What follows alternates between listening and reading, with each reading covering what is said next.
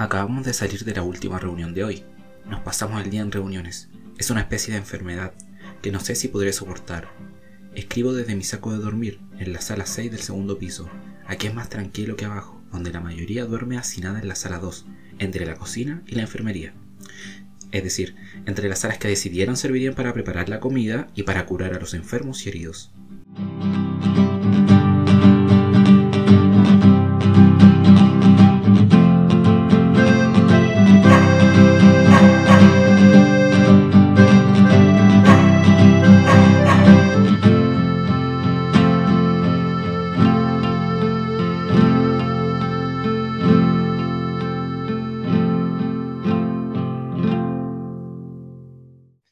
Zoom te pregunta si tú quieres ser grabado.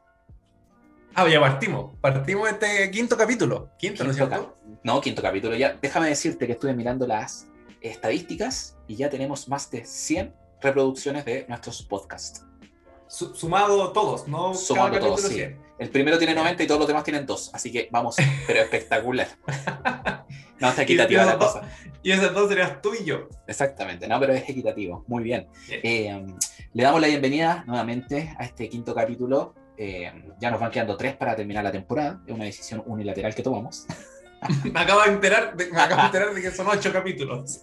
Como, como Netflix, estamos como Netflix. ¿ya? Eh, en relación a estos, en su mayoría, libro álbum que hemos presentado, eh, para deleitar sus oídos con nuestras voces y nuestras, an- nuestros análisis en torno a estas temáticas que trata cada uno de los libros. Eh, hoy día les traemos un texto muy especial y muy particular. Contingencial, todos los textos lo son dependiendo de cuando uno los lea. Eh, pero solo, sobre todo para estos tiempos políticos, quizás, eh, este libro viene muy ad hoc para muchas personas que quizás vivieron eh, lo que es la revolución pingüina. Eh, Jaime, te doy el honor de decir el nombre del libro que, que tú lo descubriste eh, y lo propusiste en su momento hace un, un par de años, para que Sí, nos puedas contar eh, un poco de él y vamos interviniendo. Efectivamente, este libro lo conocí hace, lamentablemente, hace un par de años atrás, eh, porque el libro es del 2006, más o menos. Eh, creo que sí, 2006, si no me equivoco. O, o- estoy, estoy teniendo dudas. esto no se puede borrar, ¿no es cierto? Tengo, No. que, tengo que seguir. no. Bueno, el libro trata sobre algo que ocurrió en el 2005-2006. Y ahora estoy du- dudando si puedes ahí tú confirmarme. Y es un libro chileno, eh, que tampoco lo habíamos hecho, y es un libro que tiene eh, doble autor, una autora, tampoco habíamos traído una autora, es Lola Larra. Lola Larra eh, es la escritora del libro. eh, ella es, es medio chilena, medio venezolana, medio española y tiene una, varias nacionalidades, pero también es una, bueno, es una novela ilustrada. Eh, es súper importante también esta, este, distinción. este elemento, claro, este elemento de, la- de- de lo ilustrado dentro de, este- de esta novela en particular, porque, porque no es eh, un dibujito para hacer más hojas o hacer más páginas en el libro, sino que eh, es parte importante del desarrollo, del desenlace del- de la historia, la ilustración. Y la ilustración está a cargo de Vicente Reina Montes, que es ilustrador y diseñador chileno, quien hace las ilustraciones en el libro. Entonces, como les estábamos diciendo, el libro se llama Al sur, al sur de la Alameda, tiene este nombre porque trata sobre, eh, bueno, el- al sur de la Alameda, el diario de una toma. Es una toma ocurrida en un colegio, inspirado en un colegio que, que son de los colegios que están al sur de la Alameda, que también tiene ahí una carga no menor. Eh, Muy simbólico lo- lo- los colegios de, de ese lado. Claro, voy a, voy, a leer, voy a leer la sinopsis desde la página oficial del libro. Dice, un pequeño colegio al sur de la Alameda, en la ciudad de Santiago de Chile, está en toma y desde entonces todo ha cambiado. Las salas de clase, el patio y hasta los mismos alumnos que parecen ser otros cuando se ven enfrentados a los desafíos de la movilización estudiantil. Entre ellos está Nicolás, el mejor portero del equipo de fútbol que se aburre en las largas asambleas y escribe en su cuaderno un diario de la toma. Mientras el colegio está en ebullición, desde la casona vecina alguien mira. Ahí está la sinopsis más o menos de, de- del libro, que como les decía, es el diario de uno de los eh, estudiantes que está dentro de la toma, que es Nicolás, que no es coincidencia, es el mejor arquero de la selección de fútbol, eh, y que ahí se queda en la toma por, por otras razones quizás no tan políticas en un, en un inicio, sino más bien razones del corazón o de otra parte, pero no podemos decirlo en este, en este podcast. Soy, se podía decir, pero, pero adelante. Eh, claro, eh, averigüé mientras tú estabas comentando, no es que estuviera no escuchando, pero averigüé y el libro estaba equivocado por ocho años. El libro se publicó el año 2014, claro, está basado en lo que ocurrió entre el 2005 y 2006, la Revolución Pingüina, pero fue publicado finalmente el 2014, en donde eh, Lola Larra eh, visitó distintos colegios, ¿cierto?, que estaban en toma en ese entonces, y de ahí fue recolectando distintas situaciones que tenían lugar en, estas tomas. Eh, estamos frente a un libro que, si bien uno se puede pensar qué pasa entre una toma y, muchas de las personas que nos están escuchando tal vez tuvieron esa, esa, experiencia, con Jaime no la tuvimos, como que estamos justo en una generación en donde yo, al menos, estuve antes, era de la primaria, como se dice, ¿cierto? De hasta, estaba en séptimo en esos años. Jaime ya... básica, primaria, eso es como de México, de YouTube. ¿Estás viendo mucho YouTube? Sí, yo veo a, ¿cómo se llama? A Luisito Comunica. No, pues básica, la básica. Y eh, Jaime estaba ya en la enseñanza superior, en la, en la universidad. en el doctorado ya estaba, yo creo, sí, en el primer doctorado. Entonces, no, estuvimos ahí eh, eh, en las vivencias, quizás tenemos ciertos recuerdos de, lo que ocurrió, obviamente la, por lo que se luchaba siempre ha estado consciente, pero las situaciones que tuvieron lugar y que se cuentan en, esta, en, esta, en estas narraciones eh, son muy particulares, porque claro, Nicolás, como se llama este personaje principal que escribe el, diario, no comienza en un principio por lo político, ¿ya? Es más por un tema de, un corazón, de un desafío también, como que le dicen, bueno, ¿y tú te vas? No, no, me quedo, me quedo, y se terminó quedando, ¿ya? Viene también de una familia eh, muy política, muy política, donde eh, tanto la, el padre como la madre participaban activamente en marchas en, en lo que era la dictadura. Por lo tanto, eh, él conocía mucho cuál era la temática de una toma, pero nunca se interesó, como bien señalaba Jaime en la sinopsis.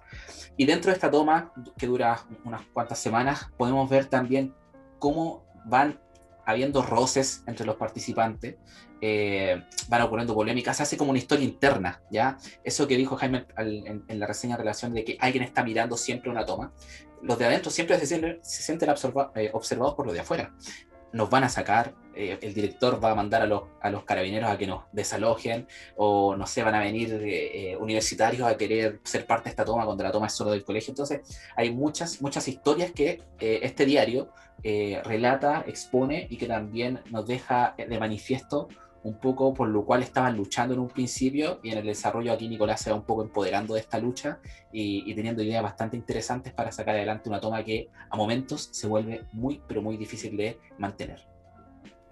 Eh, como, le, como dijimos en un comienzo, el libro se llama Al sur de la Alameda y, es bien, no es menor el, el, el, nombre porque da cuenta de un colegio muy, muy, eh, comillas, anónimo. No es una gran institución, no es el colegio emblemático, sino que es un colegio más pequeño, eh, probablemente con número, eh, pero que tiene las mismas problemáticas por las que los colegios emblemáticos y que suelen ser los más mediáticos, los que aparecen casi siempre en la prensa, eh, están luchando. Entonces, la situación también es un poquito distinta, como que por un lado también se sienten así como hasta qué punto nosotros somos o no somos importantes dentro del movimiento, pero también es muy probable que quienes nos estén escuchando, y a nosotros también nos pasó, eh, bueno, en mi experiencia personal, yo estuve en cinco colegios durante mi escolaridad, de hecho en uno estuve una semana, entonces, claro, uno, uno, uno experimentó distintas realidades educativas, eh, colegios privados, municipales, particulares subvencionados, eh, entonces, es un colegio, comillas, más, no es un colegio tan, tan emblemático y por lo tanto las cosas que ocurren ahí creo que la gracia es que pone sobre la mesa la situación eh, histórica de la Revolución Pingüina como, como, esta, como, este antes y después con respecto a estas demandas educativas, pero también el relato eh, apunta también como a lo, a lo, cotidiano, al humano, al cómo, qué comemos, qué cocinamos, en qué, en qué sala dormimos, cómo, hacemos pasar el frío, eh, cómo nos entretenemos durante en la, en la tarde. Claro, o cómo, o cómo, procedemos también para, para, ser coherente con lo que se está diciendo desde las bases, como ellos dicen en muchas partes del, del libro. Eh, mira, voy a comunicar con tal persona que, que, tiene más información en relación a qué tenemos que hacer mañana, pasado mañana, vamos a la marcha, quién se queda en el colegio para que no lo desalojen. Entonces, hay una organización dentro que es increíble que al menos cuando, bueno, yo era muy pequeño, pero después con el tiempo uno se da cuenta que no es llegar y, tomarse un colegio, bueno, es como que ya vamos y hagamos una fogata, cantamos canciones de Ricardo Arjona y, la cara de la luna de Basilo, no, no, no se trata de eso, entonces... Es ¿Por qué Ricardo Arjona? No sé, siempre hay un buen que toca guitarra y que está ahí, hace una fogata de cualquier lado y canta y saca, y saca canciones de Arjona y de la, de vacilos. Ah, ya. Es muy Ah, típico, muy típico. Eh, que tú eras, estabas haciendo el doctorado en ese entonces. Entonces, eh, no es eso. Entonces, es mucho, mucho más y también requiere una organización, como decía Jaime, en relación a, la comida a- y a poder mantener la seguridad. Si las sillas que están puestas ahí en las rejas, que es como un, símbolo de lo que son las tomas, eh, no es solamente una- un, elemento de, de adorno o de sacarlas de las salas para vaciarlas, sino que también tiene una, una connotación de protección en relación también de que la gente de afuera vea, oye, este colegio está en toma y este colegio está, eh, se adhiere a, la- a las demandas que eh, los demás arriba también están exigiendo. Entonces, en relación a eso, Jaime, creo que podríamos pasar a la sección... Sí, sí, un, po- eh, un- un- un bueno, poco antes, antes de eso, eh, No, no, lo no, habíamos, lo habíamos dicho bueno, ya. los libros an- anteriores que, que recomendábamos que los compraran porque como libro objetos también son muy bellos. Y este también en particular yo como que no lo recomiendo que se lea en digital porque, bueno, porque ya es un poquito más extenso, es, un- es una novela, no, no sé cuántas páginas tiene, ciento y algo probablemente, pero tiene unas ilustraciones que también son muy importantes. eh, entonces... Eh, no es lo mismo, eh, creo que hay que tenerlo ahí físicamente para poder mirarlo, para poder ojearlo, para ver los dibujos, lo que se dice, lo que no se dice. Eh, también es importante, entonces la invitación es a que puedan eh, adquirirlo, ya puedan comprarlo. Sí, las ilustraciones bastante bellas también. eh, bueno, ya, ya, ya señalamos que hay una importancia en, en, en- en las imágenes en este texto. Hay una muy potente que a mí me encantó cuando lo leí, cuando el, que aparece también en este tráiler que hacen del, del video, cuando Nicolás sube al techo, sube al techo y al, al al fondo se ve como la, la ciudad con el cielo estrellado, las luces. Entonces, eh, te da la sensación de estar ahí, uno como que siente el frío, siente la brisa, eh, y así con múltiples, los dibujos también hay algunos dibujos más abstractos, entonces eh, lo invitamos, como bien dice Jaime, a poder adquirir este libro. Debe estar en distintas bibliotecas, nosotros lo accedimos a través de lo digital, pero debe estar en biblioteca al ser un libro chileno, ya no es tan complejo como lo que hemos presentado anteriormente. Y a partir de esto, si, si vemos que, que- que las demandas, eh, muchas de ellas apuntaban a la equidad y a la calidad, ¿cierto? Todos tuvimos experiencias escolares, ¿verdad? Y eh, un- un- algo medular de ese tiempo era la, la precariedad con la cual uno estudiaba y que quizás en ese tiempo era totalmente normalizado eh, distintas situaciones que tenían lugar y que hoy día tú la ves después de 15 años, 20, 30 años en tu caso, eh, tú lo ves y es como, weón, ¿cómo hice esa cuestión? ¿Cómo, cómo, no sé, cómo tomé ese flúor, weón, durante toda la semana, por dar un ejemplo? Entonces, eh, a partir de eso, Jaime, y a los que nos escuchan también para que empiecen a acordarse un poco de su época estudiantil, ¿qué cosas dicen hoy día? Weón, ¿cómo hice eso? Es como yo creo que esa es la... ¿Cómo pasó esa cuestión? ¿Cómo desarrollé esa acción? ¿Cómo fui parte de esto? En el fondo, la pregunta va a ¿cómo hice eso? ¿Alguna experiencia, Jaime? O yo creo que vamos a estar horas hablando de experiencias estudiantiles que hoy día nos dan mucha risa o vergüenza, pueden ser algunas de las dos cosas, eh, pero que tuvieron lugar ya en tu época primaria o secundaria. Básicamente, y mierda, que a mí me, me- pucha, efectivamente, eh, los dos seguimos vinculados al mundo de la educación y ahora como profe, pero claro, mirando para atrás nuestra, nuestra vida escolar, efectivamente hay cosas así como que, que lamentablemente aún persisten. La- muchas de estas no son cosas que ocurrieron en el año 90 en mi caso o en los 2000 en el tuyo, sino que hoy día siguen ocurriendo en muchos, en muchos colegios. Eh, pero siempre me acuerdo una muy en particular que ahora mirando para atrás es como, bueno, no voy a decir el nombre del colegio, pero era enseñanza básica y era un colegio municipal. Eh, muy cerca de la casa donde nosotros vivíamos, eh, en Maipú, y, y yo iba caminando. ¿ya? No- entonces, como, como ese colegio del barrio, ya ese colegio de barrio, no, no una gran institución, a eso me refiero, por eso quería contextualizar. Que era una casa más grande en el fondo. No, no, no, este tenía, tenía ya un poquito más de infraestructura, pero era del barrio, tampoco era la gran cosa. Eh, quinto básico debe haber sido probablemente, y tenían las pizarras de con tiza, ¿ya? Para los millennials que no están escuchando antes, estaba la pizarra con tiza. Y me acuerdo que había una profesora de matemática que le daba alergia a la tiza, pareciera. Entonces ella hacía las clases con guantes. Cada Y clase era un, era un jefe- peligro de muerte para la persona. entonces. Claro. Daba la vida por usted en el fondo. Claro, y nuestro profe jefe, profe de historia, no recuerdo cómo se llamaba, no sé cómo, no sé por qué, eh, eh, como que nos propuso o impuso, no sé, que compráramos como curso una pizarra acrílica, ¿ya? Eh, entonces, obviamente, creo que han sido los apoderados los que, oye, sí, necesitamos mejorar las condiciones y la cuestión.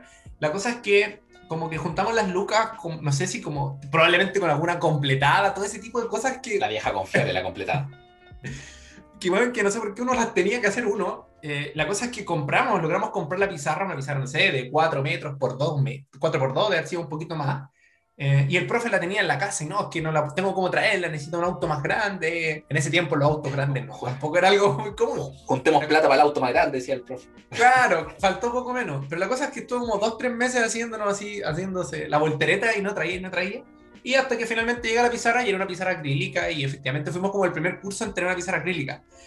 Pero porque chucha nosotros como estudiantes tuvimos que pagar la pizarra. Eh, entonces, claro, yo miro por qué nosotros no tuvimos que hacer cargo de la pizarra y nosotros, los apoderados, básicamente, tuvieron que pagar la pizarra. Entonces...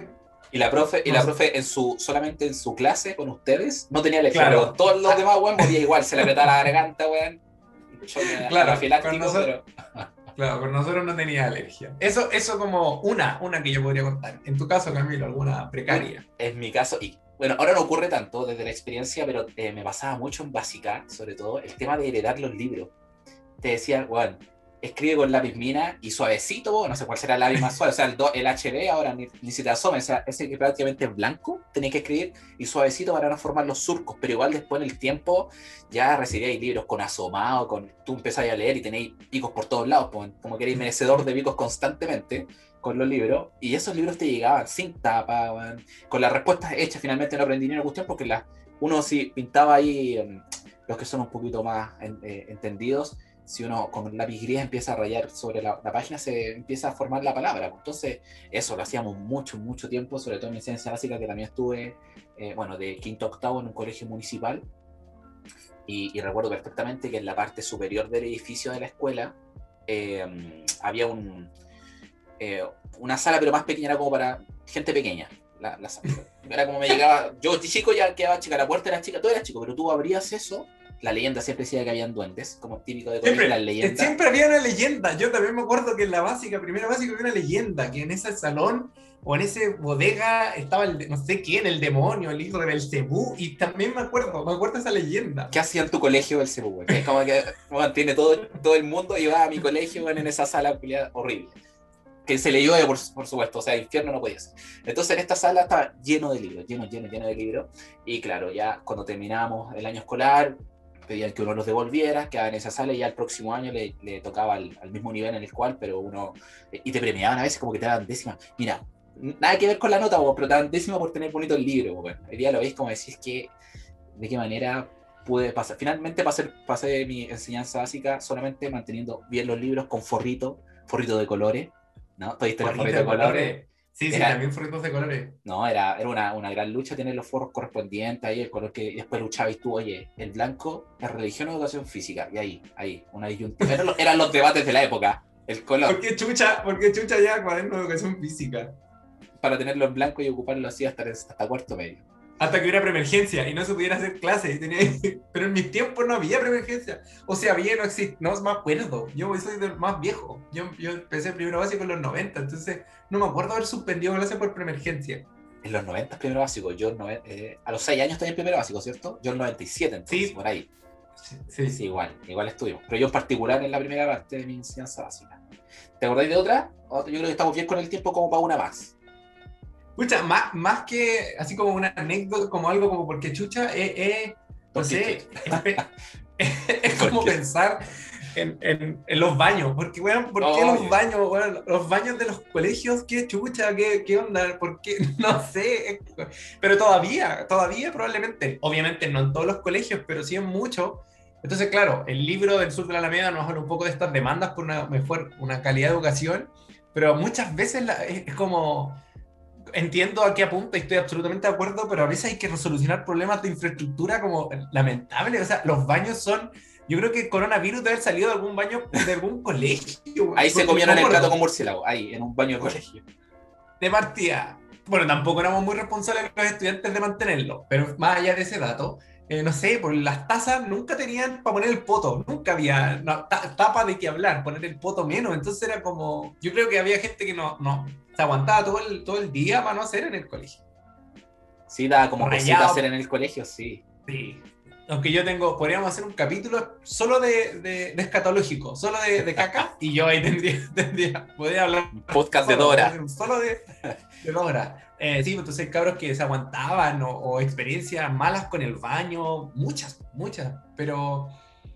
bueno, ausencia de confort, ausencia de confort en el baño permanentemente que no... Nunca hubo confort, qué jabón, qué confort, nada, nada. Espejo, no me acuerdo, no me acuerdo. rayados, rayados. Claro, que me acuerdo cuando éramos más chicos estaban como diferenciados por niveles, como que la básica solo tenía un, un tipo de baño en particular, pero los de la media siempre eran malos. Pero como decís tú también, quizás, claro, tenía el, el primer año, bueno, inauguración del colegio, hermoso el baño, pero también eh, somos como las weas, pues, ¿cachai? No sé, no me haya adentro, weón, adornáis de pendejos todo el baño, pensando que, claro, como está dividido en hombres y mujeres, yo jamás he podido entrar a un, a un baño mujeres. Eh... Claro, tampoco no sé, tampoco, eso sí, buen punto, no sé cómo serán los baños de mujeres en los colegios municipales, si serán así de... Y no solo municipales, porque yo me acuerdo que en primero básico, en los 90 iba a un colegio particular, pero era como puro el nombre, nomás que era particular, era una casa. Era una vieja que tenía una casa y hacían, y lo llamaba privado. Una casona con una parra típica. Y ahí, colegio con su eslogan. Con un nombre así como de alguien, de alguien ah. importante. ¿Tú tuviste casino en colegio? No, no, no, no. O sea, no, estaba pensando en eso, porque, claro, yo la jornada escolar completa la tuve tarde también, pues la tuve ya como en tercero o cuarto medio, entonces tampoco no soy hijo ah. de la jornada escolar, pues soy de la jornada escolar completa, era más o en la mañana o en la tarde. Eh, entonces, no, no era del kiosco nomás. Y también, pues ahí hay otro tema, las weas que uno compraba en los kioscos o lo que los kioscos ofrecían. no, pero no sé cómo no estoy ahora con una obesidad de grado 3, bueno. Imagínate. ¿Estás con grado 2? no, estoy bastante bien, bastante bien. Pero eso sí ha sido una, una mejora, hay que decirlo. ¿ya? ya hemos dicho cosas que han ido para mal, pero ha sido una mejora que ya no encontré ese quilombo en la, el, el Quilate, el Super 8. No nos pagan por esto. Pero igual se echa de menos, se echa de menos Super 8. No, pues ahora, ahora eso abrió paso al mercado negro, pues, el tráfico. El Super 8 ya cuesta 300 pesos en el colegio. Afuera te lo compré ya a 200, pero la necesidad hace que... Sí, no, no, te pregunté si, si había otra, otra experiencia en tu caso así como de precariedad o decir, ¿por qué chuchi hicimos eso? Eh, hicimos, no sé, pero cuando, típica sala chica, weón, 47 weones, como que te, a presión, lo parecíamos sardinas entras a la sala de clase y en invierno tuve ahí como lloraban las, las, paredes, lloraba el vidrio, weón, una transpiración y después, tú en ese momento no le daban importancia, pero hoy día la asquerosidad, ¿qué significa esa weá? De que finalmente era todo nuestro hálito por todos lados, las cortinas estrujando. Eh, oh, me acuerdo también, para que dijiste una vez de la profe de matemática, que yo vivía hasta mi pasaje, al final estaba el colegio, en básica. Y, me acuerdo, lo único que me acuerdo de las clases de matemática era con la profe, un grupito de seis alumnos, hablando atrás de la sala, con la profe hablando pura weá. Con razón, no algo que hayan para matemática y hablaban. ¿Pero tú eras uno de esos seis? Sí, yo era uno de esos seis. Yo no sé qué hacían los otros 40, weón, porque la profe hablaba con nosotros seis. No sé si se hacía una actividad y nosotros no hacíamos ni una weá y hablábamos, pero me acuerdo horas y horas hablando con la profe atrás, una señora de edad, muy simpática y todo, pero hoy día, oye, bueno, aprendí nada por estar conversando un año entero, ¿cachai? Fue como en séptimo, algo así, pero bueno, nada, nada. Y, daba paso a los paraderos y veíamos a la gente y la jugábamos desde arriba. Éramos dioses, éramos un, ¿cómo se llama? Pero espérate, pero, ¿te acordáis de que hablaban al menos? No, era como, como, como del humano.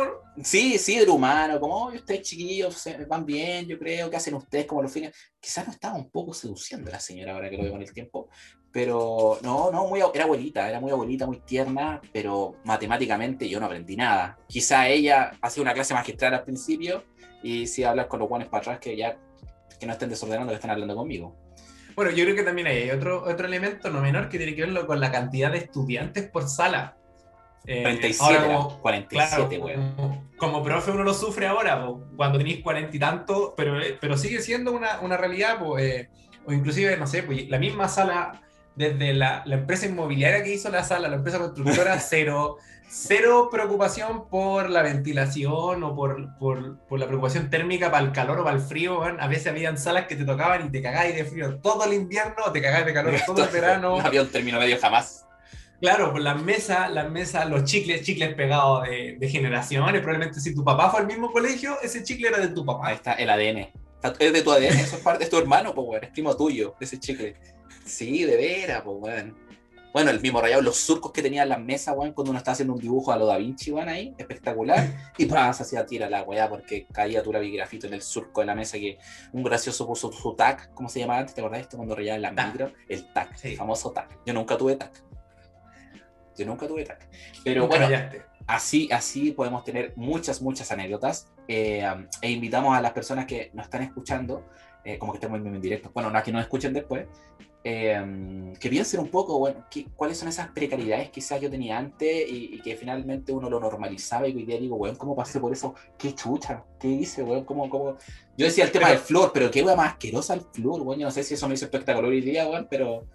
Pero claro, o sea, probablemente también me estaba acordando de, de, la leche. Nosotros íbamos a la leche y galletas nos daban y quizá Claro, ahora mirándolo para atrás, era la, la, posibilidad de que muchos de nuestros compañeros, o inclusive uno mismo, uno como que se juraba que estaba bien y probablemente no, era la posibilidad de tomar desayuno. Entonces, claro, cuando el colegio, y lamentablemente hoy día sigue ocurriendo, o sea, se tiene que hacer cargo de que los estudiantes tomen desayuno, de que tengan almuerzo, de que tengan cuaderno. Entonces, claro, seguimos hablando de esta calidad de la educación cuando, cuando a la base hay cosas que aún no están resueltas. O sea, mm. un baño, sea 10 baños para 300 alumnos, claramente por más que los 300 alumnos sean muy limpios, ese baño después de un primer recreo va a estar para la historia, ¿cachai? Es como, eh, la proporción es, nefasta. La sala de clase con 45 estudiantes, con cero ventilación, el profe sumamente demandado por muchas cosas que se les está pidiendo, eh, no sé, pues esta profesora que decía tú, claro, a lo mejor la profesora ya estaba jubilada y tenía que seguir trabajando, entonces ya, no, ya si el cabrón no lo pescaba, no pescaba nomás, pues se preocupaba de otras cosas. Entonces, creo que lamentablemente son eh, situaciones que hoy día todavía quizás se vive. Entonces, este libro, que es de 2016, decía, 2014, 14, 14. 19, 2014,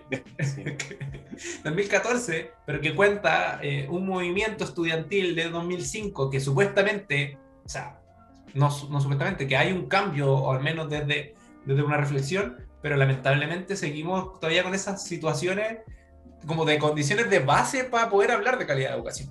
Mm.